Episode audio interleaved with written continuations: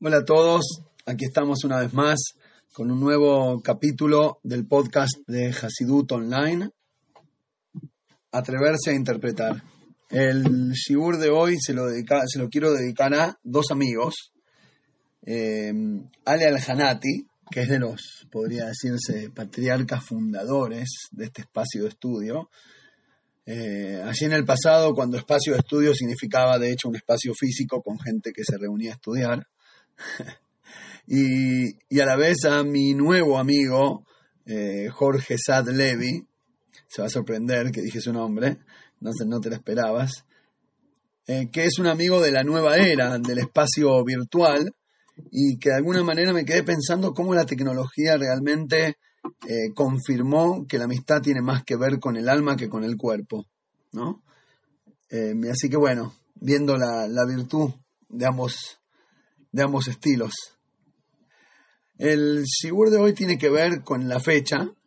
Em, la fecha de hoy en hebreo es el 9 de Kislev, el tercer mes del calendario hebreo. Y el día 9 de Kislev es el día de, fallecimiento y también de, cumpleaños del segundo rebe de Jabal Dubavich. Eh, quizás podría decirse que es el menos conocido, eh, el menos citado, de hecho, se le dice el Mitteler Rebe, que Mitteler en es el del medio, el Rebe del medio. Quedó como ensanguichado entre su padre, que fue el fundador del movimiento, y su yerno, que, fue muy conocido y famoso por sus responsas alágicas, y quedó como ahí en el medio. Pero yo creo que, más que todo, su, llamarlo humildad, eh, a nivel eh, histórico, tiene que ver con su profundidad este, porque la verdad que la manera como enseñaba Hasidut y cómo se expresaba era tan extensa, tan profunda, tan compleja, era entrar en un, en un laberinto que, no sé ni, ni, yo no sé ni cómo me llamo, de lo profundo que es.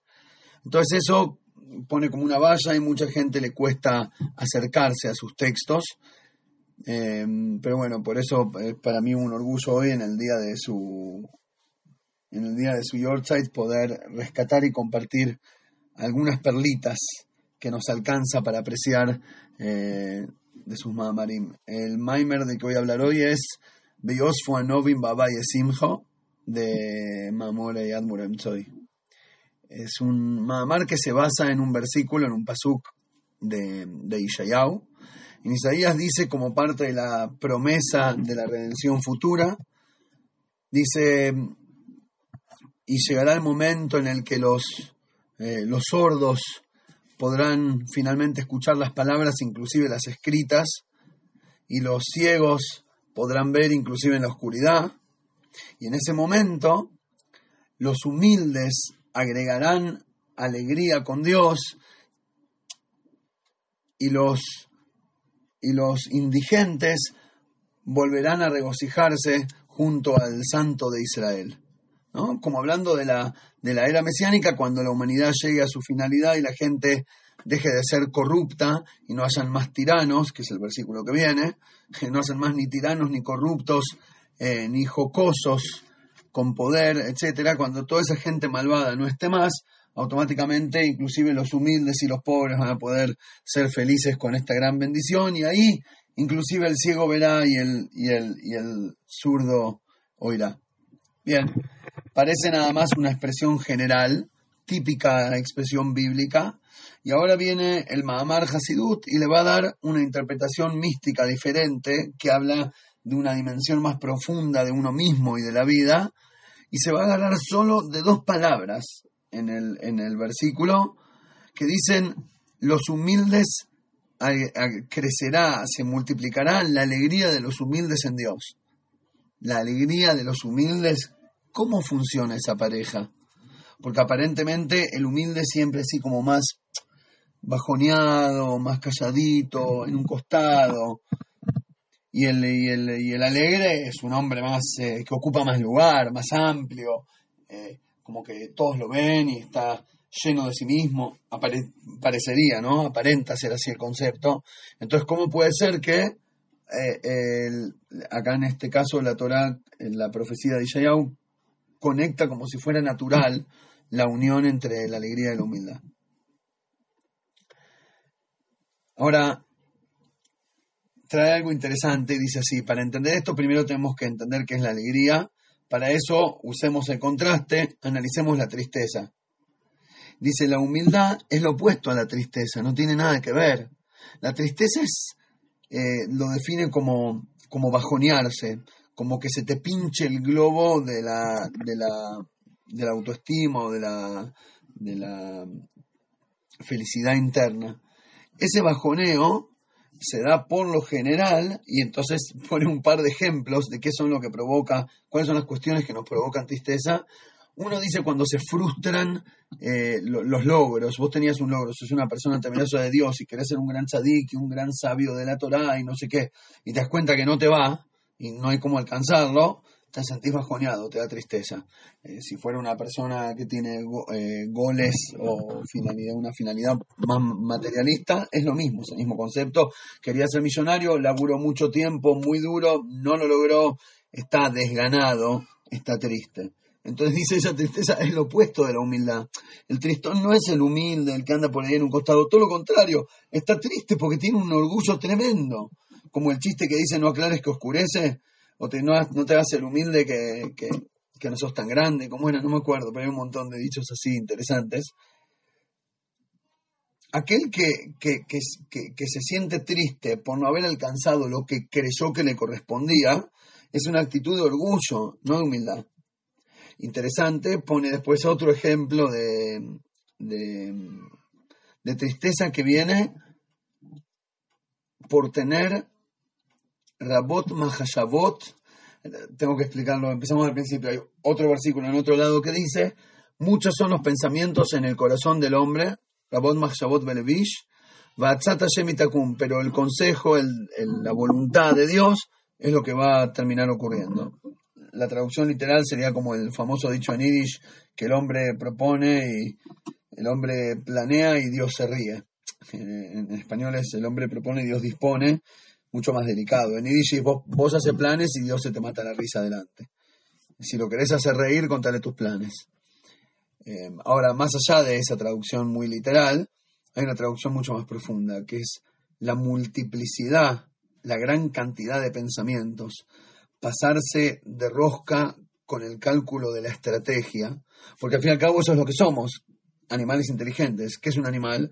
Un ser que puede planear con estrategia en invierno y que no va a haber hojitas, todo tengo que juntar hojitas en el verano para comer en el invierno, o me tengo que encontrar una cueva para, hibernar siete meses.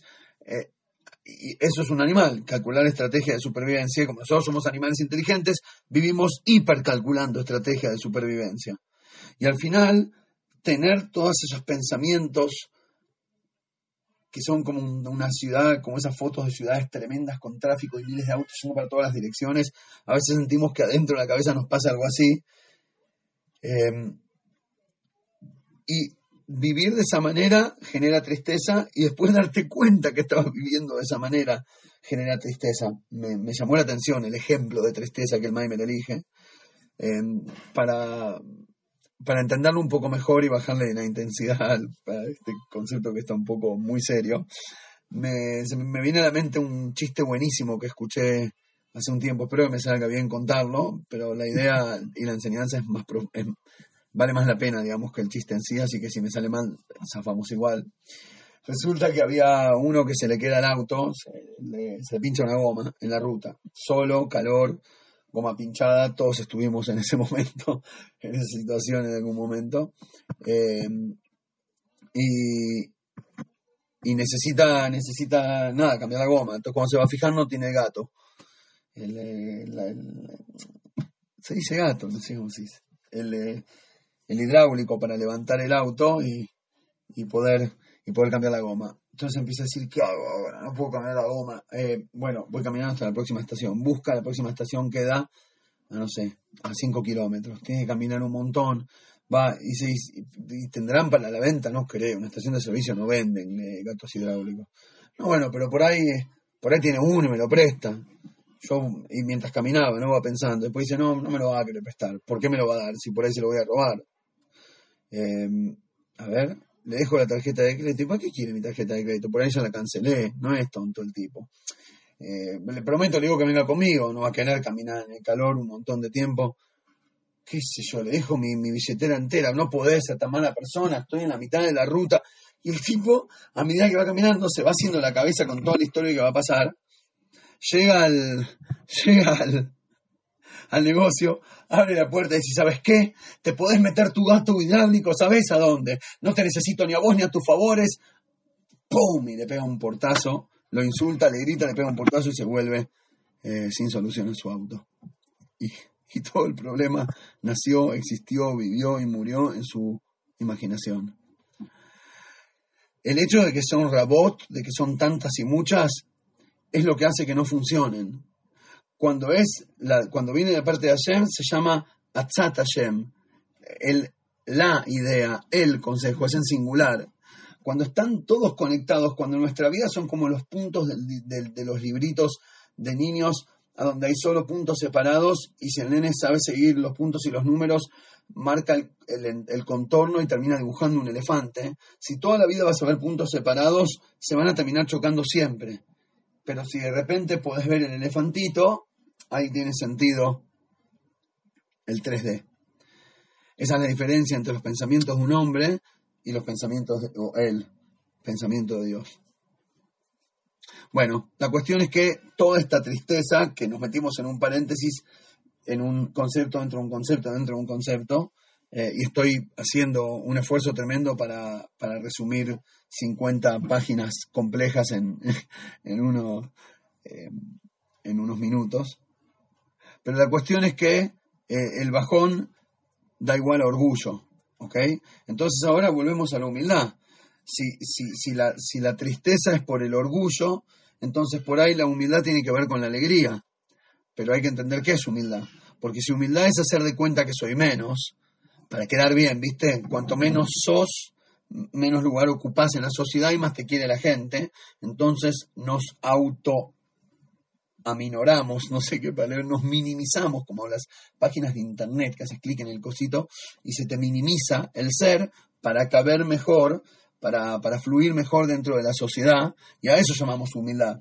Quitarme virtudes para, para que los otros no se sientan incómodos, o maltratarme mentalmente para pegar con algún valor moral que supuestamente si, si, si, me, si valoro lo que hago ya no sirvo, bueno, si eso es la humildad, es algo negativo, es destructivo, y, de hecho por eso la gente se aleja, por eso la palabra religión es muxe. La palabra religión suena a, la mayoría de la gente, le, causa como pavor, y, un poco tienen razón, porque si la, la interpretación de esa religión es esta cosa, este autoflagelo de la culpa y del no sirvo y del, oh, soy nada, es una mentira te estás disfrazando de humildad y esa humildad es una humildad mentira y esa no te lleva a ningún lado. Ahora hay otro concepto real que es mucho más profundo, es difícil de explicar. Tan difícil de explicar que hoy cuando estaba haciendo mi, mi caminata a la mañana, no digo de la mañana porque no ocurre todos los días, todavía me falta para que mi teyubá sea completa, eh, pero estoy caminando, haciendo un poco de ejercicio físico para, para que mi cuerpo pueda acompañar el vuelo de mi alma eh, una vez cada tanto. Y hoy venía pensando, digo, pero estoy loco yo, ¿por qué elegí este concepto para decir en el podcast? Tipo, no hay algo más abstracto, no hay cómo disfrazarlo, no hay cómo vestirlo. Es una idea tan abstracta que, que, ¿por qué me meto en esos lugares? Y después dije, no, no, no, para eso está, para eso está el podcast, vamos a hacerlo. Me tiro la pileta, entonces ahí me juego. La humildad verdadera es Heder Argosa Satzmoy. Traducido, lo más cercano es la falta de la sensación del yo como, como algo separado del paisaje. Eh, dejar de, de, percibir fehacientemente las, las líneas que dividen y que definen y delimitan mi ego y mi expansión para que al tener yo mis propias definiciones, como, como los mapas políticos que dividen las provincias, y entenderme a mí mismo como algo separado del antes y del después, como algo separado de, entre del, del acá y el allá. Es como si fuera un eslabón de una cadena piensa que es un cero, y, pues no sé, no sé cómo decirlo, piensa que es una argolla nomás, y, y se olvida que es parte de una cadena. Cuando uno no se siente así, eso es la humildad, es decir, la falta de la sensación del yo como separado del resto, del universo, de la gente, de lo que fuera, de Dios. Tengo dos ejemplos de la vida real para acercar el concepto a, la comprensión. Uno es de un, mi queridísimo, un queridísimo, amado amigo que tuve, un sobreviviente del holocausto, por ella lo mencioné en algún, eh, en algún podcast, Haim Kuten se llamaba, Carlos Kuten, en hebreo Haim, un tzadik, unas historias impresionantes, sobrevivió al holocausto, yo lo iba a visitar una vez por semana y no, media hora así a charlar, a hacerle compañía, y la verdad es que aprendí tanto de él, que en paz descanse, un tzadik, hermoso, una persona hermosa. La cuestión es que en una de sus historias me cuenta que a él lo sacaron de la yeshiva, era súper ortodoxo, se sabía todo el jazz de memoria, pero bueno, salió, lo arrancaron de la, de, la vida linda del Stetl y lo metieron en la guerra y después estuvo en un campo de concentración, en el medio estuvo en un lugar como en entre medio, desde que estaban eh, presos, digamos, en un lugar hasta que los iban a llevar después a otro campo, había como una, según lo que recuerdo, una cuestión así entre medio, y, la, y, y era, faltaba un mes para Pesaj. Y, y los que estaban ahí eran todos gente que era religiosa, entonces decían, che, no tenemos ni machá para hacer pesas. Vos fijate la preocupación de ellos, ¿no? Los habían agarrado los nazis, estaban preocupados en dar en vez de, en vez de por sí mismos. Bueno, la cuestión es que eh, uno dice, ¿quién se atreve a escaparse? Porque si te escapas es muy probable que te agarran, si te agarran te matan en el momento. Y él con un amigo aceptaron escaparse para ir a buscar machá. Y me contó emocionado, como después de dos semanas y no sé qué, tuvieron que, que coimear a no sé cuánta gente en el camino, lograron conseguir tres, cuatro machos para, para traer para todo el campamento a toda la gente que estaba ahí detenida. La cuestión es que, y yo le digo, pará, pero ¿significa que vos entraste de vuelta a un campo de concentración para llevarle machá a unos amigos? Y, me, y no entendió la pregunta. Me miró así y me dice, pero ¿y si no, cómo iban a recibir la machá?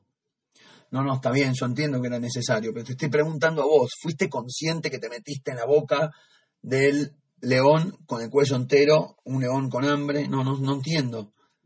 Y se quedó sin entender mi pregunta, mi querido amigo. No entendió ni de qué estoy hablando.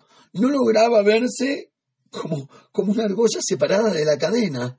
Me emociona, quiero que se me está por una lágrima del cariño que le tengo y 50 o 60 años después todavía no lograba felicitarse y aplaudirse. Pero no porque no sabe que lo que hizo es bueno, no se está mintiendo. Simplemente no sentía a sí mismo como algo separado. Hubo algo, ocurrió algo, hubo una revelación de luz en el mundo que tenía que ocurrir. Y bueno, ocurrió a través de mí, pero alguna vez viste una, una linterna aplaudiéndose por hacer luz. No sé, es así como es, porque así tenía que ser. La cuestión, no yo. Ahora, agarrando esta idea y bajándola un poquito más, conecto con, otra idea que también, que también eh, me parece que tiene mucho que ver. Hace muchos años, no me acuerdo el detalle, hace muchos años, no sé si vi o leí, pero bueno, la información entró, un documental eh, de National Geographic o algo por el estilo, Em, que, habían encontrado una de esas tribus eh, perdidas en la mitad del Amazonas, eh, maravillosamente viviendo mm, al paralelo de la sociedad moderna, sin tener conocimiento de la misma, eh, con sus códigos muy, muy interesantes, realmente impresionante todo, cuando hacen esos estudios, cuando logran acercarse intercambiar con, con, seres humanos totalmente diferentes a lo que conocemos. la cuestión es que que no sé cómo, en una de las preguntas le preguntaban qué opina sobre la libertad.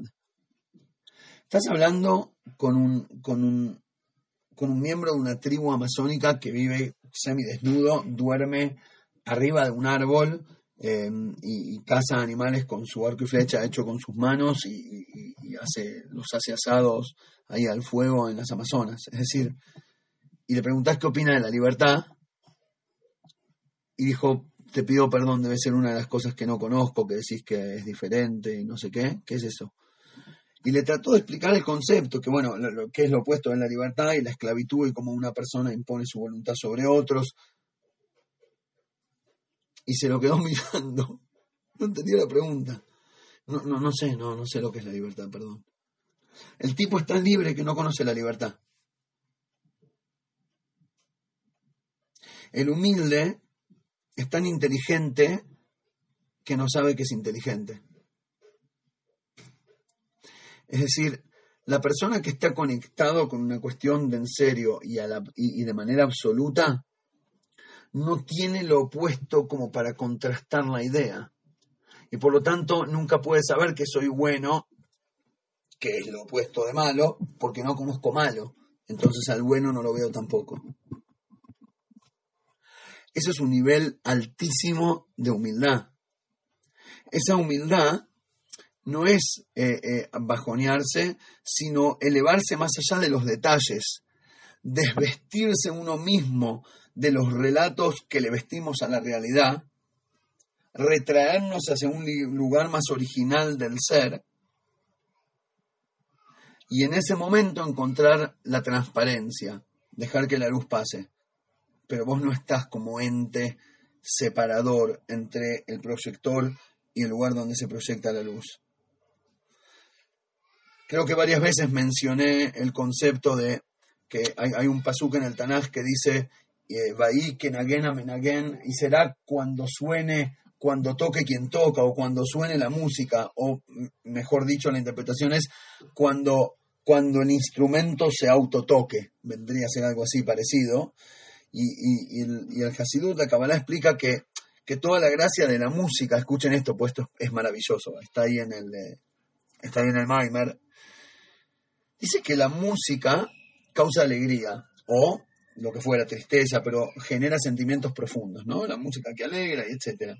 Entonces dice, un minuto, ¿cómo puede ser que eso ocurre? Porque Meile cuando una persona habla con otra, las palabras que te dice, te dice te amo, te genera una sensación. Te dice te odio, también te genera una sensación diferente, pero te genera algo. Palabras que salen del corazón llegan al corazón, porque tienen una energía del alma. Ahora, cuando yo canto, puedo hacerte llorar de la emoción, de la alegría o de lo que fuera. Pero porque mi canto refleja mi nefesh, y mi nefesh, mi alma se está conectando con vos de una manera profunda que te hace llorar. Pero cuando toco un instrumento, ¿Cómo puede ser que los instrumentos nos emocionen? Si al fin y al cabo es un klotz, es una madera, es una cuerda, es, una cosa.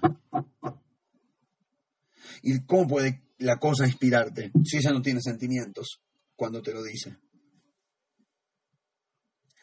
Y la explicación cabalística es que la, la, alegría es una energía que ya existe en el alma, no te la da la música. La música le toca la puerta, para despertar de su, de su dormir a esa energía interna llamada alegría y te genera, o alegría o tristeza o lo que fuera, el sentimiento que está dormido, la música es como un, como un eh, activador, como un activador químico que le, que, le, que le despierta algo que el receptor ya tenía dentro. Por eso, los mejores músicos, y ahora entienden la conexión, mis queridos amigos músicos oyentes, un buen músico es el que toca de una manera que se percibe a sí mismo totalmente transparente frente a la transmisión que está ocurriendo. Me transformo en un metal, un metal conductor. hay una energía eh, musical, de felicidad, espiritual, llamala como sea, que tiene que salir de un, que tiene que, surgir y entrarle, a, y entrarle a alguien y cambiarle algo en la vida. Y yo simplemente soy, soy una cuerda más de la música. Me encanta el ejemplo este de la música porque, porque a través de la música encontramos un concepto buenísimo que, que es la verdadera alegría que tiene que ver con la humildad. Y acá conecto eh, finalmente todas las ideas. Un buen músico tocando te hace bailar. Cuando bailás perdido adentro de una música, te olvidas que existís, te olvidas de vos mismo, se te hace una transparencia, se hace como un blanco interno, que estoy en un, en un, en un estado de absoluta alegría, es decir, de transparencia a través de la cual pasa la luz de la alegría.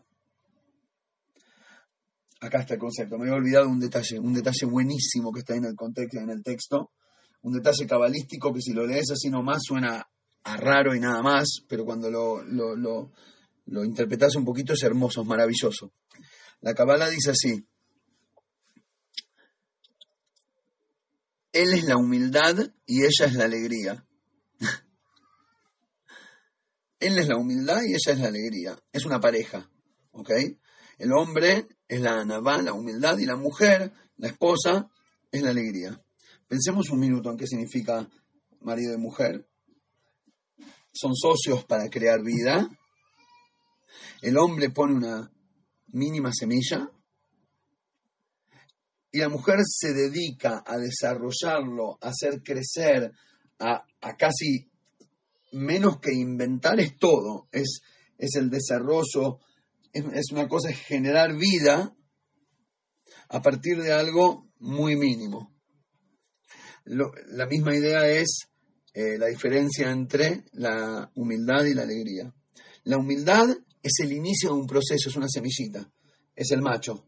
La humildad es el inicio de un proceso, porque en el momento que llegaste a, ese, a esa elevación de transparencia, en el momento que ya no te sentís que, tan importante por haberle dado algo a alguien, en el momento que te das cuenta que cuando ayudas a un amigo le das plata a un pobre, sos como una mano pasando un vaso de agua a la otra, que sería casi gracioso y para un show de, de, puppets, eh, ponerse a que una mano le diga a la otra, gracias por darme el café. Oh, no, querida izquierda, yo siempre pienso en ti. Y la derecha le dice, bueno, bueno, y la caricia. Sería casi gracioso o ridículo. Pero todos vivimos así, porque en realidad somos todos manos de la única, la misma realidad. Somos todos extensiones de la energía original que llamamos Hashem, pero nos creemos cositas de, separadas y, le, y, nos arrodillamos y casi le rezamos a las líneas que nos separan, a las líneas que definen nuestras diferencias. Y entonces yo soy yo y vos sos vos, ¿y por qué no peleamos un ratito para no sentirnos tan solos? Entonces vivimos chocándonos y cuando, uff, ocurre el milagro, que alguien le dio algo a alguien, uh, mira todo lo que te di, te ayudé, me debes un favor, nos sentimos como tan importantes en nuestra entrega porque le ponemos demasiado énfasis a la línea que nos separa, porque estamos demasiado enfocados en nuestra separada existencia propia. Pero cuando te anulás, cuando te vacías, cuando permitís que la luz pase por tu ventana transparente, ahí aparecen un montón de cosas. Eso es la humildad, ese es el inicio, esa es la semilla, y ahí ocurren un montón de cosas. Por ejemplo, la alegría. La alegría es esa sensación de estar con vos mismo, de haberte soltado de todas las cosas que te molestan. Eso ocurre una vez que tenés la verdadera humildad, que es la transparencia. Y esta es la diferencia entre, entre la humildad trucha y la humildad verdadera. La trucha es lo que los sabios llaman ascupan y dreset. Ascupan y dreset es un concepto buenísimo eh, significa el, el, umbral, el felpudo, la alfombrita que todos pisotean. La entrada, el umbral, todos pisotean para entrar. Sos el piso. Si vas a hacer así y no vas a cuidar tus derechos, vas a terminar como una scupani dreset. Sería el, sería el contexto donde, donde cabe la expresión. Pero pero agarra el Maimer y dice, pero esta misma cuestión podría verse de manera positiva. Existe ser una escupa positiva, un umbral que suma. ¿Cómo? El umbral es el lugar por donde se entra de una dimensión a otra. Pasás de, una, de, un lugar público a un lugar privado. Cambias de lugar. Abrís la puerta y la situación cambió. Abrís la puerta y entra el aire, el aire es el oxígeno. Abrís la puerta y entra la luz. Por la puerta pasan todas las bendiciones, todas las cosas buenas que tienen que pasar ocurren cuando se abre la puerta. Entonces, ser el umbral de paso no es tan malo. Significa que bien interpretado, cuando estás en este nivel de humildad, pero no humildad trucha y, y, autoflagelo, sino humildad de transparencia y de conexión espiritual con el Creador y con la creación entera, en ese momento la luz divina pasa. Abriste la puerta para toda la bendición. Ahí viene la alegría, ahí viene ser capaz de dar sin recordarlo y de recibir recordándolo siempre. Ahí aparece toda la luz, aparece el oxígeno, aparece la vida, aparece la fuerza. Y entonces no está tan mal ser el umbral que le da paso a toda esta bendición. Para eso hay que tener la verdadera humildad y eso nos va a traer la verdadera alegría. Ojalá que todos podamos alcanzar este nivel de humildad genuina, de transparencia, de, de alegría en la perdición del ego y poder